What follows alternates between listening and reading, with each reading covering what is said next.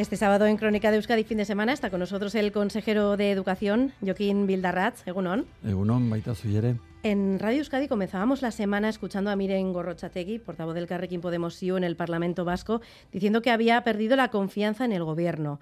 Eh, ¿Ha habido reunión o va a haber reunión para el seguimiento del pacto educativo y cerrar esas discrepancias con la coalición morada? Bueno, yo creo, eh, como muy bien eh, dice, comenzó la semana con Miren Gorrochategui y me gustaría subrayar lo que nos une, o sea, lo que nos une a todos los firmantes del acuerdo del pacto educativo del 7 de abril.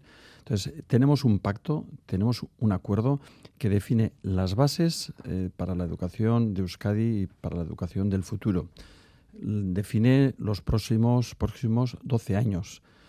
Acabamos de cumplir ocho meses de la firma de ese pacto y lo que nos llevó a la firma del mismo fue al trabajo discreto, callado, ambicioso, e ilusionante y es al que me aferro. Y en eso vamos a seguir trabajando y en eso estamos. Entonces, si ha habido reunión, ¿nos lo va a decir? No, eh, ha habido reuniones, eh, pero no de la comisión. En ese sentido no voy a decir lo que no ha sido, eh, pero estamos trabajando y cuadrando agendas, pero también le digo que serán, será una reunión discreta, Además de que ya tenemos establecido el calendario para los próximos meses también para eh, esta comisión de trabajo. Pero como le digo, eh, lo que nos ha llevado a que verdaderamente tengamos un acuerdo político eh, en torno a la educación ha sido el trabajo discreto y es en el que yo creo que tenemos que con el que tenemos que trabajar y el que tenemos que subrayar. al menos han podido hablar con el Carrequín Podemos IU para enterrar el hacha de guerra, digamos. Bueno, eh, yo tengo relación con muchos agentes todas las semanas. Entre ellos están eh, los eh, partidos políticos, los grupos parlamentarios, están diferentes agentes y, y, es verdad que son muchas las reuniones porque es el momento de la escucha, es el momento en el que nosotros a mediados de septiembre ya pusimos un primer borrador eh, de lo que podía ser este texto articulado y eh, a partir de ahí eh, estamos escuchando a diferentes agentes, diferentes organismos, cuál es su opinión, qué subrayarían, qué no, y nosotros estamos escuchando también, estamos corrigiendo, estamos percibiendo cuáles son esas cuestiones que entienden que son importantes, porque en definitiva es lo que nos va a llevar a un texto que todavía no conocemos, pero que entendemos tenemos que mejorar siempre y cuando respete, con fidelidad ese acuerdo del 7 de abril. Eh, decían ustedes que tenían un calendario. ¿Cuándo va a ser eh, la siguiente reunión entre todos? Bueno, ahí, tal como comentamos en su momento, eh, tenemos un compromiso de los firmantes para reunirnos cada tres meses. La última reunión fue pues, hace dos, tampoco es muy difícil calcular por dónde puede andar, pero como le digo, eh, yo creo que, en definitiva, lo que tenemos que hacer es ver, ver dónde pueden estar las diferencias, las preocupaciones, porque todos los firmantes nos ratificamos en ese acuerdo, y esto es un elemento importante, y sobre ese acuerdo es sobre el que tenemos que construir. Eh, a partir de ahí puede haber eh, diferencias de interpretación, de lecturas, y por eso esta misma comisión nos puede ayudar a solventar esos problemas, además de que hemos eh, seguido eh, un método de trabajo que no es eh, ordinario, en el sentido de que habitualmente el gobierno lo que hace es aprobar un proyecto legislativo, un proyecto, en este caso, de, de, una ley de educación para remitirla al Parlamento. Y en este caso lo hemos hecho con un doble procedimiento, en el sentido de que hemos preferido escuchar la opinión del Parlamento antes de ponernos a trabajar ese es el acuerdo del 7 de abril. El Parlamento remite al Gobierno cuáles son esas bases de trabajo para los 12 próximos años y el Gobierno, con un compromiso de mantenerse leal y fiel a ese acuerdo político, traslada un, eh, texto eh, que, que lo hace público para escuchar también a lo que es la ciudadanía. Pero a su vez, a partir de ahí, el Gobierno volverá a remitir al Parlamento ese texto para que ya sean los grupos parlamentarios los que, con ese pacto educativo que obtuvieron el 7 de abril, lo analicen, lo mejoren y, en definitiva, lo aprueben. ¿Y se va a ofrecer algo en concreto al Carrequín Podemos o al resto de, firmantes de ese pacto para que se siga trabajando eh, en esa línea de discreción? Totalmente. Eh, todos los grupos nos están haciendo, todos los grupos parlamentarios, y, no solo grupos parlamentarios, sino que también sindicatos, eh, todos los que verdaderamente algo tienen que ver eh, con la educación nos están haciendo llegar su opinión. El Consejo Escolar de Euskadi, por ejemplo, nos ha hecho llegar su opinión. como le digo, pues desde Save the Children a diferentes organismos que evidentemente tendremos en cuenta vamos eh, a, volver a, reescribir lo que es eh, ese texto eh, y, elaboraremos un nuevo texto antes de poder elevarlo al Consejo de Gobierno para así aprobarlo y remitirlo al Parlamento. Mm. En todo caso, ustedes entiendo que quieren zanjar un poco las polémicas de, los últimos días. Sí, a, este consejero nunca le van a encontrar en la confrontación, sino en, en la apertura y en el diálogo. Y cuando vea eh, que hay eh, alguna gente eh, que verdaderamente tiene, un agente educativo que tiene verdadero interés en trabajar en positivo, en llegar a acuerdos, siempre nos reuniremos, siempre escucharemos, pero como digo, con una condición y porque me debo a esa condición, que es siempre que esté dentro del esquema del pacto educativo obtenido, firmado y aprobado en el Parlamento Vasco el 7 de abril por más del 90% de los parlamentarios y parlamentarias, que es una cuestión eh, que no es fácil, pero a su vez es una cuestión a aplaudir a los grupos parlamentarios porque han establecido que la educación es uno de los ejes estratégicos en las políticas de este país. Y, en definitiva, estamos trabajando por un futuro eh, de nuestros jóvenes acordado para que no sea un eh, elemento a debate diario y es normal que en estos inicios también pues haya dudas, haya dudas de lecturas, interpretación, etcétera, y lo que a nosotros nos corresponde. Y yo me voy a empeñarme en ello es ir eh, sintetizando, ir llevando a cabo ese acuerdo para que, en definitiva, cuando este debate se sustancie otra vez nuevamente en el Parlamento, pues puedan conseguir un texto que eh, diseñe el futuro de la educación de los próximos años. ¿Tiene algún mensaje para algún grupo en concreto eh, de cara a conseguir pues, ese consenso? ¿no?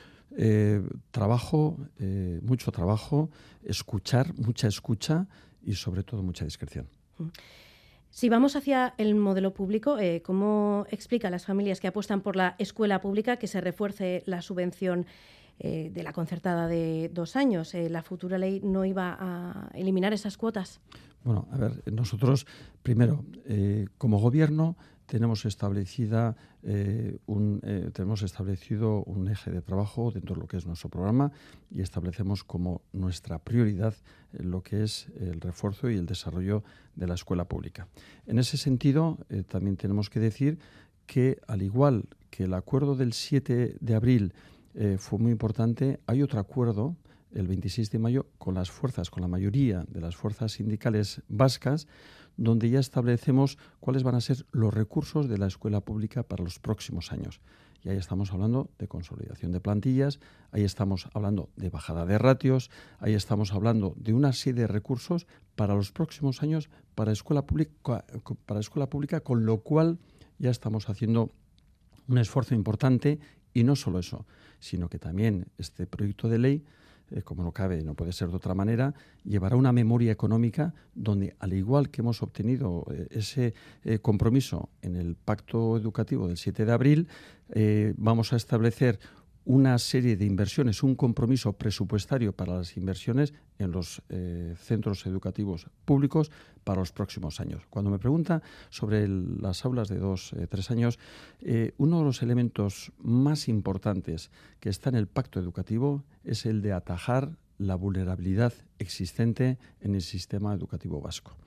Esta ley, esta ley no es únicamente una ley que vaya a referenciar o que vaya a normativizar lo que es eh, eh, la, escuela pública, sino que va a normativizar lo que es el sistema educativo vasco, donde tenemos unos centros que son públicos y otros centros que son concertados.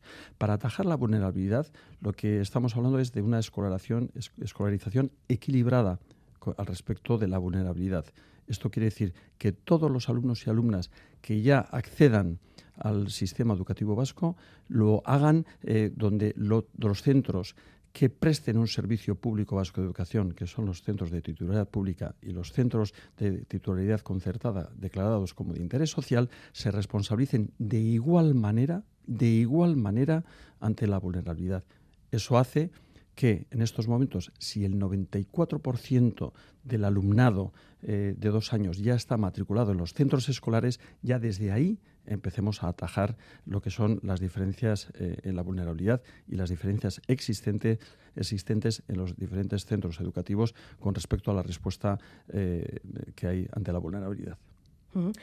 Si en el plano político eh, este escollo está superado eh, en el pacto educativo, la próxima semana le llega el siguiente convocatoria de huelga en la escuela pública. No sé qué espera.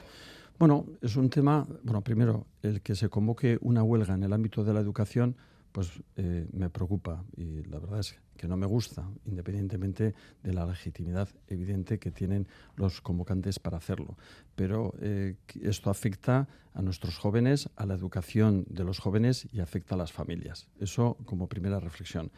Y después también tenemos que decir que extrañamente se hace una convocatoria de una huelga cuando eh, sale a la luz pública lo que es el anteproyecto de la ley que es cuando además se abre el proceso de escucha. Y cuando hemos abierto el proceso de escucha y donde todos eh, los agentes educativos pueden hacer sus aportaciones, enmiendas, alegaciones, es entonces cuando se hace esta convocatoria. Y además, los sindicatos convocantes, además, eh, realizan eh, enmiendas y realizan aportaciones, alegaciones. En estos momentos no sabemos cuál va a ser ese texto que se va a aprobar en el gobierno, en el Consejo de Gobierno. Con lo cual, se está convocando una huelga con un texto que se desconoce. Yo la pregunta que realizaría sería ante cualquier convocante, bueno, ¿y ante qué texto están ustedes eh, em, eh, convocando esta huelga cuando ni yo mismo, el consejero, no sabe en estos momentos el texto que vamos a elevar a Consejo de Gobierno? Con lo cual entiendo que es una huelga preventiva y además, como le digo, me preocupa. Y me preocupa porque estamos hablando de la formación de nuestros más jóvenes, estamos hablando del, perjuicio que esto supone a las familias ante un texto que se desconoce. Nos queda poco tiempo, pero brevemente. Ustedes siempre se han referido al mes de diciembre como plazo para aprobar la ley. Sin embargo, mm, diciembre es ya. ¿Van a llegar? Bueno, nosotros, eh, eh, cuando comienza la legislatura, el primer plazo que establecimos para la aprobación eh, de la ley fue diciembre del 2023. Eh, viendo que estábamos trabajando con los diferentes grupos parlamentarios y viendo el nivel de consenso que había, adelantamos un año. El Endacari eh, decidió que podíamos adelantar un año lo que era la remisión de este texto al Parlamento Vasco. En estos momentos estamos eh, con las enmiendas, estamos con el proceso de escucha, que más que el cumplir los plazos, lo que nos interesa es verdaderamente eh, eh, recoger las preocupaciones que los diferentes agentes y miembros de la comunidad educativa están haciendo. Y esa es nuestra prioridad. No es nuestra obsesión poder llegar a, a diciembre, enero o febrero, sino que nuestra obsesión, nuestra preocupación, nuestra ocupación de qué manera escuchamos, recogemos la opinión de los diferentes eh, agentes educativos, grupos parlamentarios, sindicatos eh, y, diferentes eh, organizaciones para que verdaderamente entiendan que se está recogiendo el espíritu del acuerdo eh, educativo, del pacto educativo del 7 de abril y un mes arriba, un mes abajo, no es lo que importa, sino que lo que importa es que consigamos un gran acuerdo para que podamos llevar la educación de este país a los 12 próximos años en un acuerdo eh, fructífero y en un acuerdo importante. Así que podríamos hablar de enero, por ejemplo. Bueno, eh, enero, diciembre, enero, febrero. Bueno, pues ahí nos vamos a mover. Consejero de Educación, Joaquín Bildarratz, Villasker gurekin negoteagatik. Plazerra. Beste bat arte. Zuei, eskerrik asko.